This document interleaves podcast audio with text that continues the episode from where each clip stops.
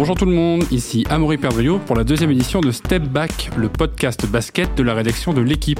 Et comme ma voix le suggère, grosse innovation en commande puisque notre franchise player Guillaume Degout LA avait besoin d'une semaine pour se remettre du superbe premier derby de Los Angeles, fatal aux Lakers. La NBA a repris ses droits depuis mardi et a par conséquent écourté nos nuits. Ça tombe bien, le changement d'heure c'est pour ce week-end et il faudra donc se lever un peu plus tôt encore pour assister à ce début de saison excitant. Justement, sans forcer le contre-courant, ne faudrait-il pas se prémunir de tout emballement, garder toute mesure et surtout ne pas tirer de conclusions trop hâtives alors que les franchises n'ont pas encore toutes joué leur premier match de saison régulière?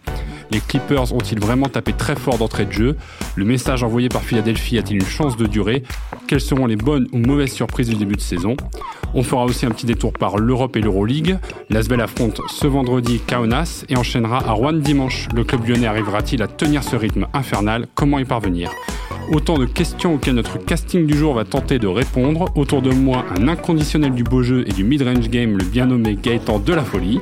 Bonjour Gaëtan. Bonjour Amaury, bonjour à tous.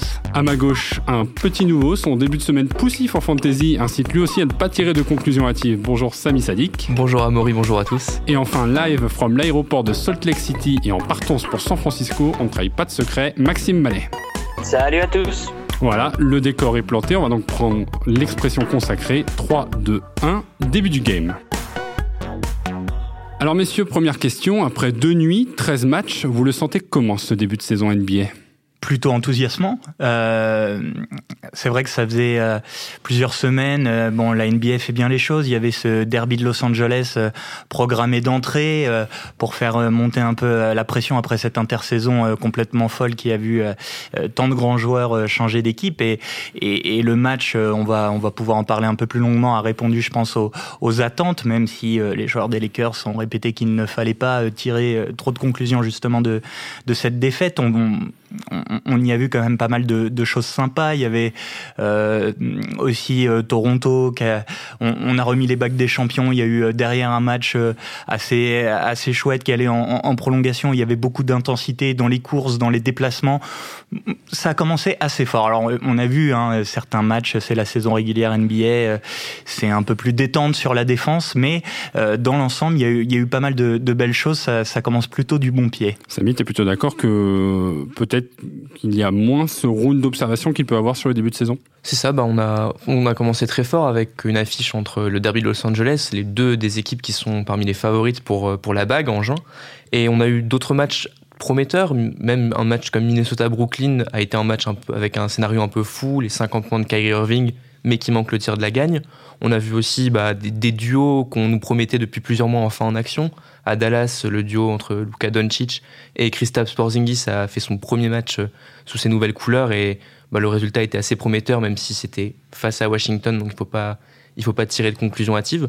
Donc c'est un, un, début vraiment prometteur et, et ça, ça donne envie de suivre euh, cette saison. Maxime, toi, tu, étais au match euh, Lakers, enfin les Clippers Lakers. Hein, il faut, faut vraiment respecter cet ordre-là. Euh, la, question qu'on a envie de se poser, parce que tu l'as vu de tes, yeux vrais, est-ce que le niveau de jeu des Clippers est, aussi élevé que, ce qu'on prétend? Euh, Quand ils veulent s'y mettre en défense, ça peut devenir assez effrayant, oui. Après, euh, ils ont quand même euh, eu des, petits passages à vide aussi dans ce match.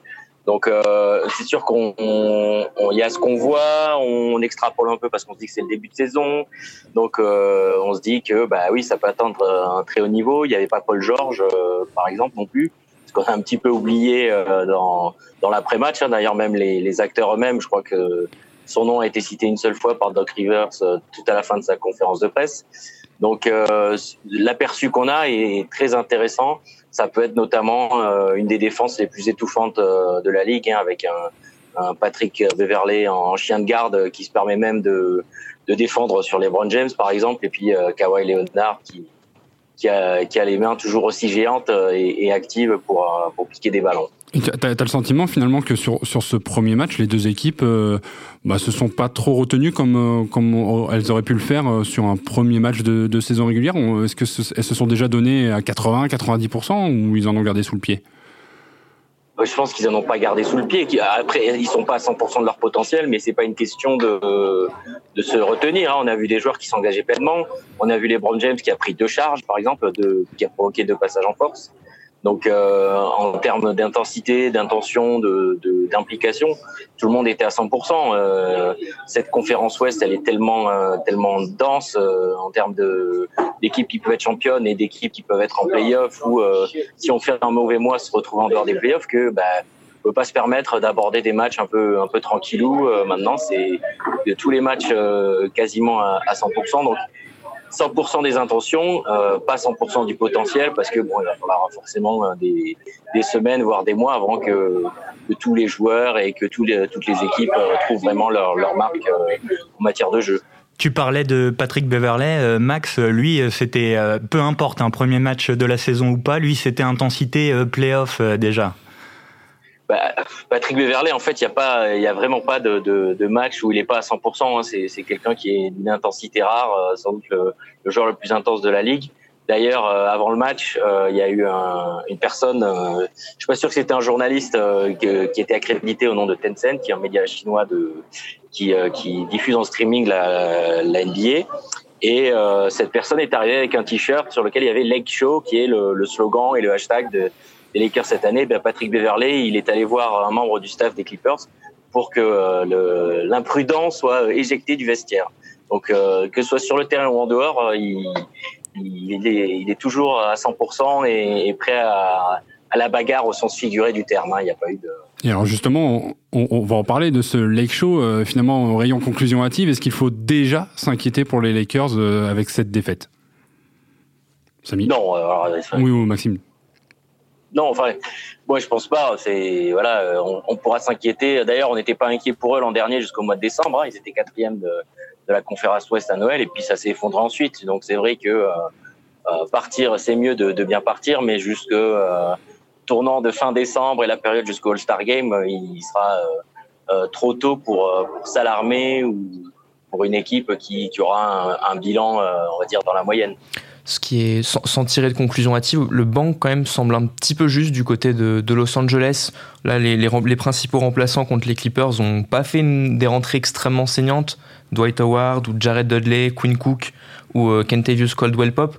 Alors qu'en face, le, banc des, Clippers, ça va être une de leurs forces cette saison avec Lou Williams, sixième homme de l'année en titre, le duo qu'il forme avec Montrezarel et un duo souvent dévastateur et qui finit souvent les matchs, qui est présent dans les moments chauds pour, euh, pour les Clippers.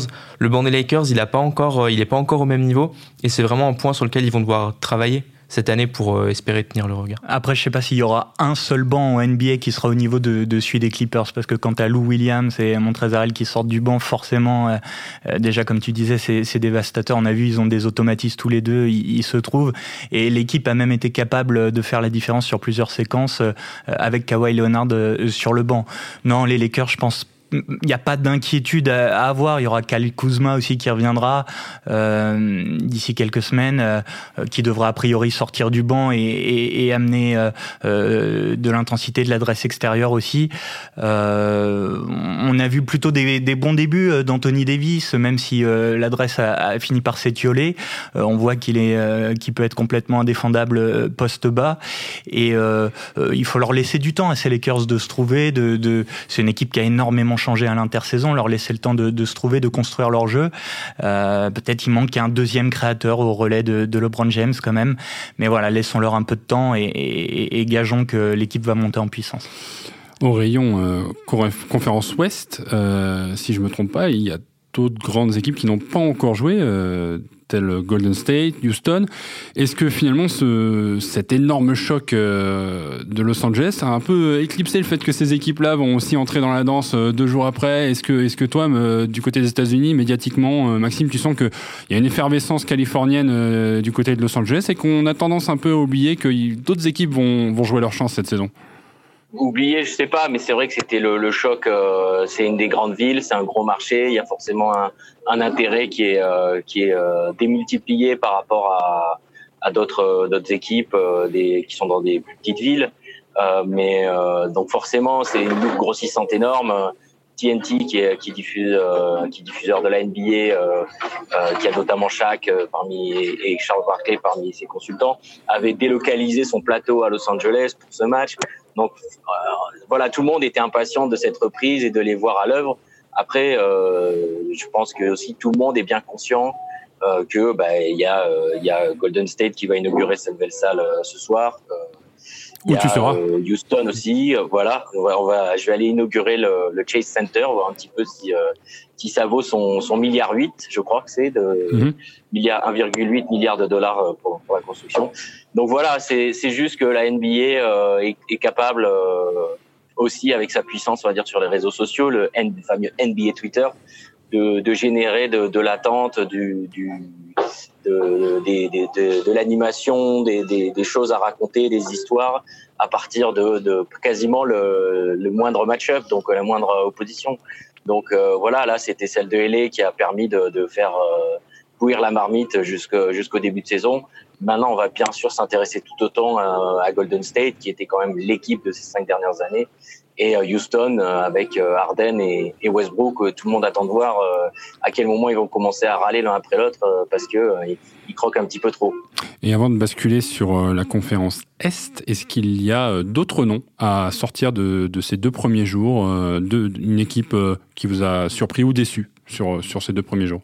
Peut-être Denver qui fait quand même une des performances de la première journée en allant gagner à, à Portland face à, face à Damien Lillard avec c'est le, deuxième en titre de la conférence Ouest l'an dernier qui, qui a gardé un effectif euh, très solide, qui récupère euh, le rookie euh, Michael Porter Jr., qui, qui peut être un des, un des favoris au trône de la conférence Ouest en profitant peut-être d'une attention médiatique très focalisée sur la, bataille de Los Angeles en essayant d'avancer un peu, un peu sous le radar.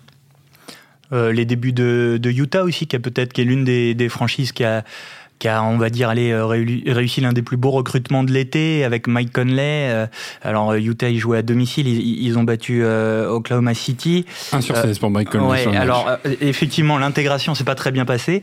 En plus, c'est beaucoup de tirs ouverts qu'il a manqué, mais du coup, c'est pas, c'est pas tellement inquiétant. on voit que Boyan Bogdanovic apporte aussi beaucoup. ça permet de faire sortir du banc Joe Ingles, ce qui est quand même un sacré luxe. C'était un titulaire indiscutable de, de cette équipe qui a, quand même réussi une bonne saison régulière euh, la saison dernière. Et là, euh, vous mettez un de ces joueurs majeurs, euh, vous lui permettez de sortir du banc. pardon, Donovan Mitchell a, prouvé qu'il était capable, enfin a prouvé.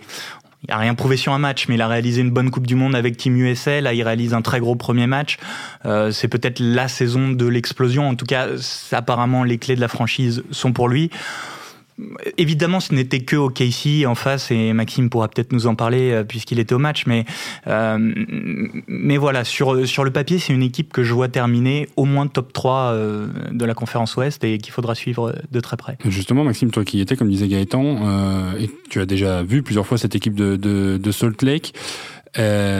Qu'est-ce que, quel est ton avis sur cette équipe À quel point est-ce qu'elle a évolué Et cette victoire un peu euh, au forceps, finalement, est-ce qu'elle cache pas qu'elle sera beaucoup plus forte que ça dans les semaines à venir? Bah, c'est sûr que quand votre meneur fait 1 sur 16 euh, au tir, c'est déjà pas mal de gagner. Euh, Utah a montré de, une bonne défense et c'est vrai qu'ils ont gagné en profondeur euh, par rapport à l'an dernier. Hein. Il, y a, il y a des joueurs qui sont des vétérans, qui ont pas mal d'expérience euh, et qui ont euh, joué en playoffs, qui ont connu les playoffs comme euh, Jeff Green et Ed Davis, qui vont aussi apporter, permettre qu'il n'y ait pas un trop gros entre la première et la deuxième unité, il y aura pas une trop grosse différence. il y a eu un Emmanuel Moudier qui était assez intéressant aussi hier, hein, qui a qui a mis 12 points, donc qui était qui s'est montré plutôt à son avantage en il était un peu en perdition à New York, mais là de, de rentrer dans un, un, système un peu plus structuré, apparemment ça lui réussit bien. Non, c'est une équipe qui a, qui a de la profondeur. Après, euh, voilà, c'est une équipe qui a pas pas un seul All-Star.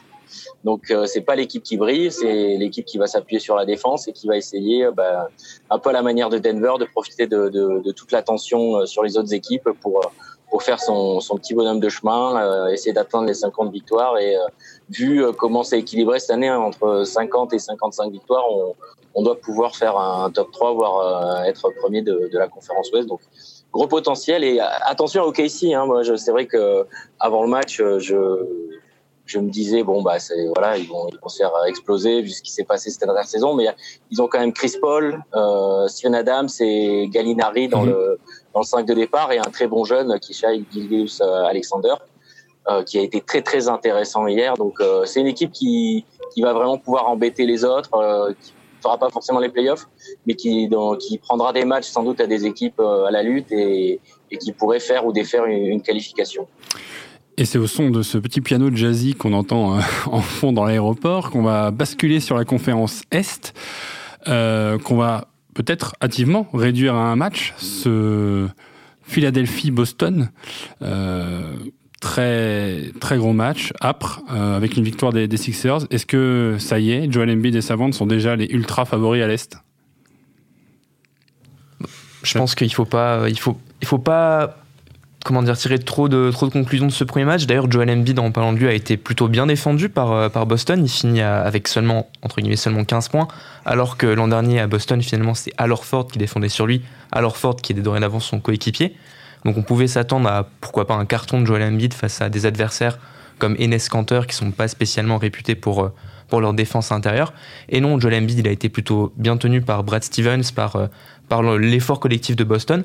Donc je pense que ça montre que cette équipe de Boston, même si elle a perdu, euh, elle a perdu Al Ford, elle a perdu Kyrie Irving, mais récupéré Kemba Walker, elle pourra peut-être trouver des solutions pour embêter toujours des équipes comme Milwaukee, des équipes comme, euh, comme Philadelphie et pourquoi pas se qualifier confortablement en playoff. Mais Philadelphie, ça reste une armada finalement aujourd'hui sur un 5 majeur. Ah oui, euh, sur un 5 majeur et même, euh, même euh, en allant chercher quelques, quelques petites trouvailles sur le banc. moi, j'ai beaucoup aimé, j'ai regardé la rediffusion du match ce matin, j'ai beaucoup aimé par exemple la défense de Mathis Tibul, qui est un poison et qui, a vraiment, sur certaines séquences, éteint complètement Kemba Walker, le meneur de Boston. On parlait de l'intensité de ces premiers matchs euh, de début de saison et bon, c'était, faut dire que c'était pas un beau match là, ce Boston-Philadelphie, mais là pareil, ça, ça, il y avait du répondant en termes d'intensité, en termes d'engagement. Et je crois que c'est Josh Richardson euh, qui parle d'un match de playoff. Ouais, d'une ambiance. Bon, alors peut-être il s'est un peu enflammé, mais euh, mais ça montre que voilà, les équipes sont prêtes, sérieuses, que il y a eu vraiment énormément de mouvements cette saison. J'ai lu le chiffre tout à l'heure, c'est 43% des joueurs qui sont restés dans leur franchise. C'est le plus bas depuis le début du 21e siècle. Donc euh, il y a eu énormément de changements. Tout le monde a, un peu le couteau entre les dents, a dedans des coudes et de montrer euh, voilà que que sa nouvelle équipe, les, les, les nouvelles forces en présence euh, sont là pour faire quelque chose.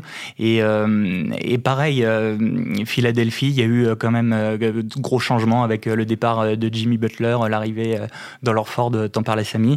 Ce qui renforce la rivalité entre les, les, deux franchises. Je pense que le cas Orford va, va peut-être justement souffler un peu sur les braises euh, qui existaient déjà entre les deux équipes. Non? Philadelphie a peut-être même toujours pas digéré cette élimination contre, contre Boston en demi-finale de conférence il y, a, il y a deux ans, alors qu'ils se voyaient aller très très loin et face à un Boston qui était privé de, de Kyrie Irving à l'époque. Donc là, ils, sont, ils ont une.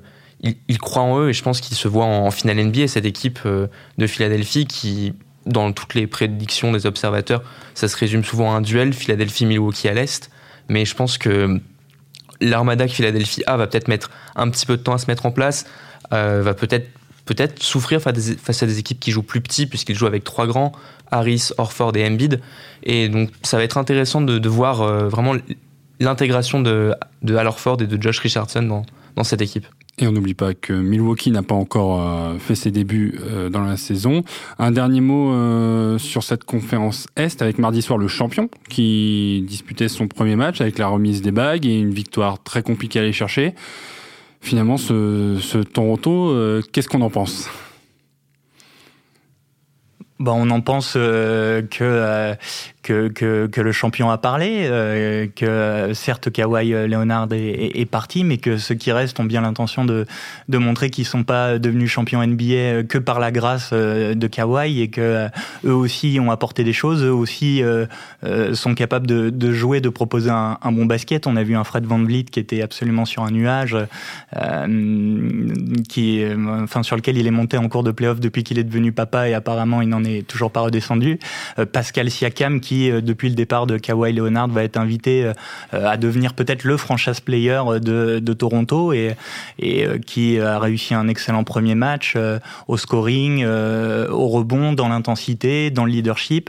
non, il faut pas. C'est pas parce qu'ils ont perdu Kawhi que il faut oublier Toronto. Je pense qu'il reste un contender, pas un favori dans cette conférence S, sans doute un peu euh, derrière euh, Philadelphie, un peu derrière euh, Milwaukee. Mais attention, ils sont là, pas loin derrière. Ils l'ont, ils l'ont montré. même question que pour la conférence Ouest. Est-ce qu'il y a des équipes cette nuit, notamment, qui ont tiré déjà un peu leur épingle du jeu, qui ont surpris, qui ont, qui sont allés chercher un résultat qui, voilà, qui, qui vous interpelle? Peut-être pas une énorme surprise, mais la, défense d'Orlando qui maintient euh, Cleveland sous 90 points. Orlando, c'est une équipe qui va qui, squatte pas forcément les, top 10, les highlights, mais qui fait du travail sérieux depuis un an, depuis un an et demi. Euh, qui est une équipe qui est assez ambitieuse. Evan Fournier le disait dans, l'interview qu'il avait accordé euh, à l'équipe pour, ce mardi en ouverture de la saison, qui se voyait aller très loin. Et euh, on, sent que, cette équipe d'Orlando, elle, a vraiment misé sur la continuité.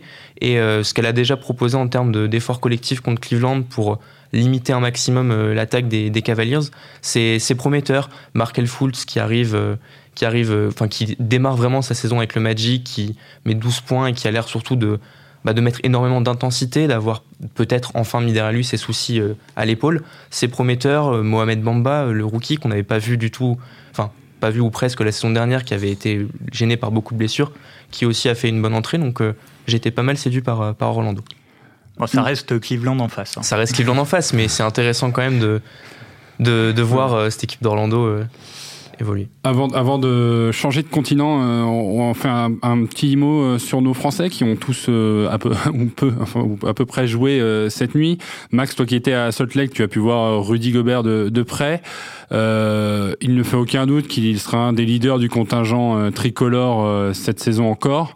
avec peut-être un apport offensif qui sera plus maîtrisé par rapport à cet effectif plein euh, par rapport offensif maîtrisé, tu, tu veux dire qu'il marquera peut-être pas autant que l'an dernier ben, Disons que ça fait, ça, fait partie, ça fait partie de ses objectifs avoués que de progresser offensivement, mais là, la balle, il va falloir la partager encore plus.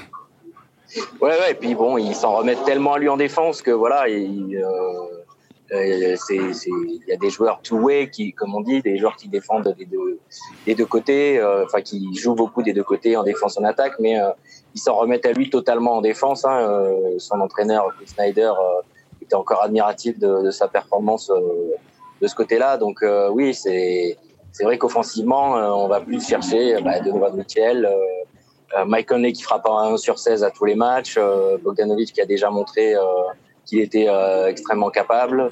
Donc oui, c'est sûr qu'il ne sera pas l'option numéro une. Après, il peut, il peut aussi faire des, prestations, il capte des rebonds offensifs. Hein. Ce sera pas forcément créé pour lui ce sera plus le, fruit des, circonstances, euh, sa progression dans, dans ce domaine-là, mais en termes de défense, il va encore être le, standard, le, maître étalon de, de, la ligue. Et ce sera un peu tout le contraire pour euh, Evan Fournier, dont la première sortie à 15 points, si je ne m'abuse, a été accompagnée d'une euh, belle réussite au tir, 7 euh, sur 13. C'est ça aussi son, son objectif avoué cette saison. Et Gaëtan, je, je, repose finalement presque la même question. Gobert Fournier, c'est un peu le ticket français en NBA pour, pour la saison à venir. Ah bah comme c'était le ticket français en équipe de France pendant la Coupe du Monde, ce sont euh, les deux joueurs dans la force de l'âge, euh, dans la en pleine progression, ils arrivent en pleine tous les deux en pleine possession de leurs moyens physiques, techniques pour Evan Fournier aussi. Euh, oui, c'est un joueur qui a énormément d'ambition. Euh, L'année dernière, il, avait réussi une saison un tout petit peu en deçà euh, statistiquement parce que euh, une mauvaise adresse l'avait privé de peut-être quelques points supplémentaires. je suis persuadé qu'il peut s'approcher des 18 points par match, peut-être même un peu plus. c'est un scoreur avec une énorme mentalité parfaite, la mentalité parfaite pour réussir, pour scorer en NBA. Samy, tu as très justement parlé de l'équipe d'Orlando surveiller toujours pour une place euh, en, en playoff à l'Est. Je pense que oui, ce, sera, ce sera un leader euh, des Français à coup sûr. Sachant que Nicolas Batum. Euh, et, il a la défense aussi. Hein. La défense, bien sûr. On a trop tendance à le résumer comme un attaquant, c'est vrai. L'an dernier, le nombre de matchs après lequel Steve Clifford, son coach, a, a dit la défense, a parlé de la défense d'Evan et même de manière générale sur sur son niveau et son implication défensive. C'est c'est à noter quoi. Ce sera pas tout, tout, toute l'attaque pour lui, ça, ça c'est clair. Et on note donc euh, Nicolas Batum, lui, s'est blessé au doigt cette nuit et pourrait être absent euh, quelques jours, voire quelques semaines, une fracture du majeur. Euh, pour les autres, Frenchie de NBA, euh, il faudra s'attendre à une saison parfois compliquée en Dancy, j'imagine. Bah, Peut-être on peut parler aussi de Frank, de Frank justement, qui est troisième meneur de la rotation des Knicks. C'est ce qu'on craignait un petit peu, c'est confirmé sur le premier match face aux Spurs. Il a été presque pas appelé par, par son coach. Il a joué trois minutes. Il est derrière, euh, derrière des joueurs comme Dennis Smith Jr., comme euh, Elfrid Payton. Et quand on sait que le, rookie un peu star de, des Knicks, euh, RJ Barrett, aime beaucoup avoir la balle en main, c'est.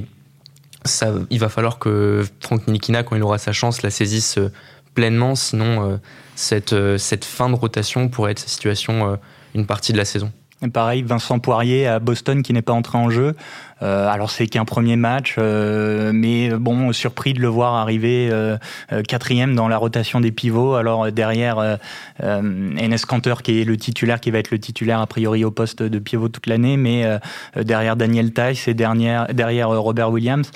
Bon, euh, dommage, c'est vrai qu'il a un profil peut-être un peu similaire à celui de Robert Williams, il écarte pas tellement le jeu. Euh, il a montré de magnifiques choses en Euroleague euh, la, saison dernière avec Vitoria, meilleur rebondeur de la, de la compétition. Il a le niveau pour, euh, pour se, se tailler une petite place en NBA, je pense. à voir, j'espère qu'il va réussir à, à, grignoter et à, à, à s'imposer dans cette, dans cette raquette de Boston. Tu parlais d'Euroleague, on va transitionner du coup euh, vers l'Europe et euh, parler un petit peu de l'Asvel qui est à Kaunas cette semaine pour y disputer son quatrième match euh, d'Euroleague demain, vendredi. Euh, match de la relance après avoir encaissé 41 points à Munich la semaine dernière. Ce match est aussi un peu le départ euh, d'un mois fou avec 12 rencontres à disputer en 35 jours. Donc on rentre dans le vif du sujet pour l'Asvel. Est-ce qu'il faut s'attendre à ce que ce rythme un peu infernal nuise aux résultats du club à la fois en Euroleague et peut-être aussi en, en Elite? Alors, il va y avoir des moments où forcément ça va peser, et je pense que ça a été le cas à Munich où euh, on, on pouvait s'attendre à une défaite en Euroleague euh, à l'extérieur après deux grosses victoires à domicile, euh, mais peut-être pas une déroute de cette ampleur. Euh, on a senti que les joueurs étaient un peu fatigués, lâchaient un peu par moment. Il y a aussi les premières blessures, Théo Malédon qui est blessé à l'épaule, Adrian Payne aussi qui, ne joue toujours pas, qui, ne joue toujours pas, qui, qui est arrêté pour deux semaines. Il lui reste une semaine d'arrêt. donc oui, forcément ça va ça va peser par moment, mais mais l'Asvel c'est aussi construit un, effectif pour faire face à ça. Il y a 13 joueurs pro, euh, un effectif euh, profond avec euh, chaque poste doublé, des rotations capables d'apporter. Donc oui, le calendrier démentiel, c'est 34 matchs de saison régulière en Euroleague, autant en championnat de France. Euh, ça pèsera, il y aura des matchs où ça lâchera, et évidemment que les débuts en fanfare en Euroleague, euh, c'était deux exploits, mais il fallait pas s'attendre à, ce qu'ils en enchaînent 10 comme ça. C'est très bien, ils les ont pris. Euh, maintenant, je pense qu'ils ont l'effectif pour tenir sur le championnat, aller continuer à aller gratter quelques victoires par-ci par-là en Euroleague. Euh, oui, la fatigue pesera, euh, je pense qu'ils sont organisés pour, euh, pour faire face. Et justement, Maxime, par exemple, la, spécificité de, des, des, deux trois jours qui attendent euh, l'Asvel là, c'est qu'ils sont à Kaunas et dimanche ils jouent à Rouen, donc deux déplacements en trois jours. C'est typiquement le genre de, rythme que tiennent euh, finalement des, joueurs NBA. Euh, comment est-ce que est-ce que les joueurs en NBA vivent euh, déjà ces, déplacements en répétition et comment est-ce que l'Asvel peut gratter des informations, en tout cas s'en inspirer pour pouvoir gérer justement les, les organismes, le, mental et toutes ces choses là. Ouais, bah, déjà en NBA, ils ont leur vol euh, charter, euh, leur avion dédié qui euh, leur fait faire tous les déplacements. Donc, euh, euh, je sais pas exactement dans quelles conditions l'Asvel va, va se déplacer. Alors ils ont, ils ont un avantage cette saison, c'est que jouer en Euroleague fait qu'ils jouent dans de grandes villes européennes, donc ils peuvent partir de Lyon et, et rallier ces villes-là plutôt que de devoir faire des, des escales à, à, répétition, ce qui du coup les rapproche aussi de, de, de ce rythme NBA par exemple. Voilà. Euh, après, euh, c'est vrai que euh, quand la NBA joue euh, bah, en trois jours, euh, on va directement d'un endroit à l'autre sans s'arrêter, sans, faire de bus, etc. Je J'imagine qu'il y aura un peu de bus pour aller jusqu'à Rouen.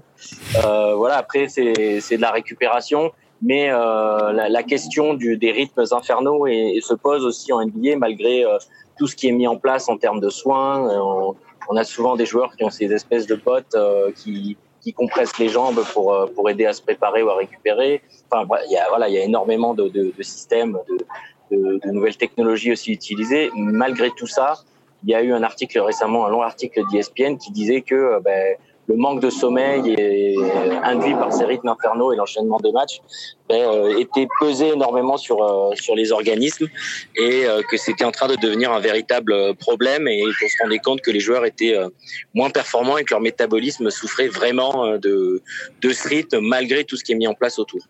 Samy, sur, sur la période qu'on évoque, là, l'Asvel va rencontrer six équipes qui ont pris un moins bon départ en Euroleague. Euh, finalement, est-ce que ça préfigure d'un mois qui, qui est presque qui est très important pour, pour l'Asvel pour, son, pour, voilà, pour être compétitif dans cette compétition. Bah, C'est un mois qui va, qui va donner pas mal d'indications sur ce que peut espérer l'Asvel, sur ce que vaut l'Asvel sur la scène continentale. Il y, a des, il y a des véritables chocs. Il y a, le, il y a le match contre le CSK Moscou début novembre. Il va y avoir un match contre l'Anadolu FS qui était le, finaliste de la, de la, dernière Euroleague. Donc on va, on va en savoir un petit peu plus sur ce que, ce que vaut sur ce, ce que cette équipe a, dans le ventre en, en Euroleague. Et euh, ça va être l'occasion de voir si leur début en fanfare, les deux victoires euh, un petit peu arrachés au mental, euh, en mental dans leur salle, sont juste un, feu de paille ou si finalement c'est euh, les débuts d'une équipe qui va être capable d'embêter les gros, voire même peut-être de les, de les battre, ou et d'une équipe qui va, euh, qui va pouvoir à, à, chaque match essayer d'éviter de, subir une autre déroute comme, comme contre le Bayern Munich. Quel, quelque chose qui va aussi être important, c'est d'économiser un, maximum les joueurs peut-être en Jeep Elite. Le coach de Lasvel, Mitrovic, il, essaie de, limiter les temps de jeu à plus de 30 minutes et c'est c'est ce qui va vraiment compter pour essayer d'avoir des joueurs performants deux ou trois fois par semaine. L'effectif de l'Asvel, il faut pas se le gâcher, est moins, est moins profond qu'une qu équipe comme Fenerbahce qui a, qui a récupéré Geoffrey Lauvergne cette semaine et euh, qui marchait bien sans Geoffrey Lauvergne. Donc ça montre la, qualité de, des effectifs de ces, de ces équipes qui jouent euh, le titre en Euroleague. Donc on va en savoir plus sur ce que, ce que vaut l'Asvel et je pense qu'il faudra essayer au maximum d'éviter les blessures. T'as raison, Samy, je te, je, je te rejoins. Euh, L'Asvel qui a 6 victoires, 0 défaites euh, en championnat. Euh, et c'est là qu'il faut effectivement faire tourner. On l'a vu face à Pau dimanche dernier où Zvezdan Mitrovic a donné un peu plus de temps, par exemple, à Ismaël Bako, le, le jeune pivot belge, qui a bien répondu, qui a mis 9 points, joué 15 minutes. Euh, et ça va être ces joueurs comme ça, comme Bako, comme euh, Lomaz, le, le, le, shooter laiton, ça va être à eux de, euh, voilà, de, de, gagner un peu plus en temps de jeu. Peut-être Charles Galliou aussi, qui avait été un des bons soldats de, de, la saison dernière, pour faire souffler les stars que sont Edwin Jackson, Antoine Dio, Charles Cahuili, David Lighty. voilà, il, il, faut que, que ces joueurs de banc les enjeux voilà de récupération, de performer sur plusieurs tableaux, ça va venir de, ce que eux vont pouvoir apporter. Le petit bémol, c'est que Zvezdan Mitrovic semblait pas énormément leur faire confiance depuis le début de saison. Lomaz joue très peu. Euh, c'est un peu mieux sur les derniers matchs, mais au début, il a passé plusieurs matchs complètement sur le banc. Bako, pareil, il avait pas l'air de lui faire énormément confiance. Voilà, à eux de se montrer, à eux de gagner du temps de jeu, d'être performants et d'apporter à, à l'Asvel. Donc le maître mot, c'est souffler et euh, ne pas se relâcher. Messieurs, on, va achever ce podcast euh, avec peut-être chacun un, coup de cœur ou un coup de gueule, euh, si le cœur vous en dit. Euh, on commence par toi, Samy. Peut-être que ça va être, moi, ça va être un, petit coup de gueule sur euh, le prix des places NBA pour le match, le match à Paris, le match entre Milwaukee et Charlotte. Donc ça y est, enfin, les, places peuvent commencer à être réservées. On a vu fleurir un petit peu hier sur Twitter pas mal de commentaires euh, agacés sur le prix des places qui peut aller, qui va de quasiment 80 euros pour les 65, 65 euros tout à fait pour les moins, pour les pour les places qui sont les plus hautes par rapport au terrain, jusqu'à euh, plusieurs centaines d'euros. Et c'est un petit peu dommage puisque ce retour de la NBA en France c'était une vraie une vraie fête populaire, on s'y on s'y attendait et euh, voir que les prix des places sont aussi chers, je pense que ça ça c'est un petit peu dommage, ça contribue à, à un petit peu atténuer vraiment la, joie que, que faisait peser ce retour ce qui a beaucoup agacé aussi, je, je crois, c'est que euh, euh, pour accéder à cette vente, il fallait se préinscrire euh, sur Internet et, et qu'on avait reçu un message qui donnait l'impression, si on s'inscrivait, d'être un peu privilégié, d'être pas assuré d'avoir une mm. place, mais d'être en bonne position et, et qu'à peine la vente lancée, les gens se retrouvaient dans une file d'attente de plusieurs dizaines de milliers de personnes. Centaines. 150 000. Donc c'est extrêmement frustrant et ça a déçu beaucoup de monde, oui, effectivement. Et ils pourront tenter leur chance dès demain. Gaëtan. Un petit coup de cœur pour euh, là où Konaté, euh, l'ailier euh, international français, pardon, euh, qui a retrouvé un club. Il a signé euh, à Tenerife en Espagne. Euh, C'était un des meilleurs joueurs de Jeep Elite la saison dernière, élu meilleur défenseur dans le 5 majeur de la saison. Et, et voilà, c'était un peu triste de le voir débuter la saison sans club. il voulait tenter l'expérience à l'étranger. Ça s'est pas passé comme il le souhaitait pendant l'intersaison. Il est, il s'est retrouvé sans club. Il a commencé à regarder la saison depuis devant sa télé et euh, voilà, c'est un joueur euh, euh, que j'aime beaucoup, qui, qui a suivi une progression linéaire depuis le National 1, la Pro B à Évreux, et puis la Jeep Elite jusqu'à cette saison dernière où il a explosé avec Nanterre. il est devenu international français et ça fait plaisir de le voir retrouver un club et le jeu. Maxime, on termine par toi. Coup de cœur ou coup de gueule? Un coup de gueule pour euh, deux coachs euh, NBA. Alors, ils sont un million de fois plus compétents que moi en matière de basket, mais il y a des choses qui me qui me surprennent énormément. Alors, ça concerne deux, deux Frenchies, donc euh, forcément, on est un peu on a un point de vue un peu biaisé, mais le premier c'est euh, qui qui se plaint que son équipe joue trop en isolation et qui fait pas jouer Frank Nilikina ou qui lui donne trois minutes alors que c'est celui qui de, de ces meneurs qui fait le plus jouer les autres.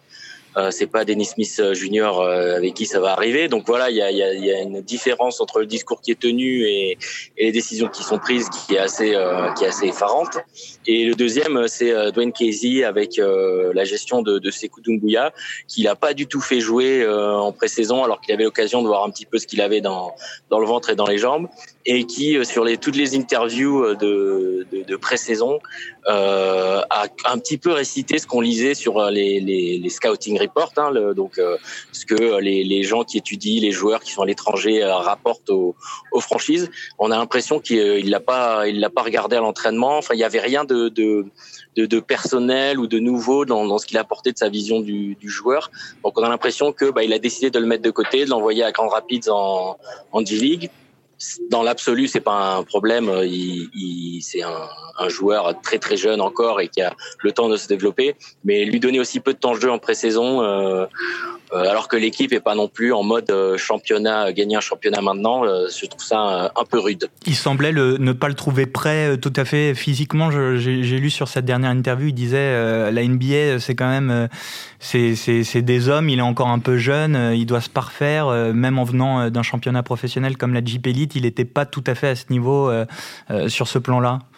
Casey, c'est pas un entraîneur qui est porté du tout sur les jeunes joueurs. Hein. Euh, je pense qu'il a même retardé l'explosion de, de, Pascal Siakam euh, parce qu'il il voulait pas lui confier de responsabilité, ce que d'autres joueurs dans l'effectif lui demandaient. Donc voilà, après euh, c'est c'est peut-être vrai, mais c'est aussi un peu l'excuse tarte à la crème qu'on entend dès qu'il y a un jeune joueur que le coach a pas envie d'aligner. Bon ben on espère que les, les, coachs en question reviendront à la raison. Voilà qui conclut ce podcast. On vous retrouve la semaine prochaine. Bonne journée, bon week-end à tous.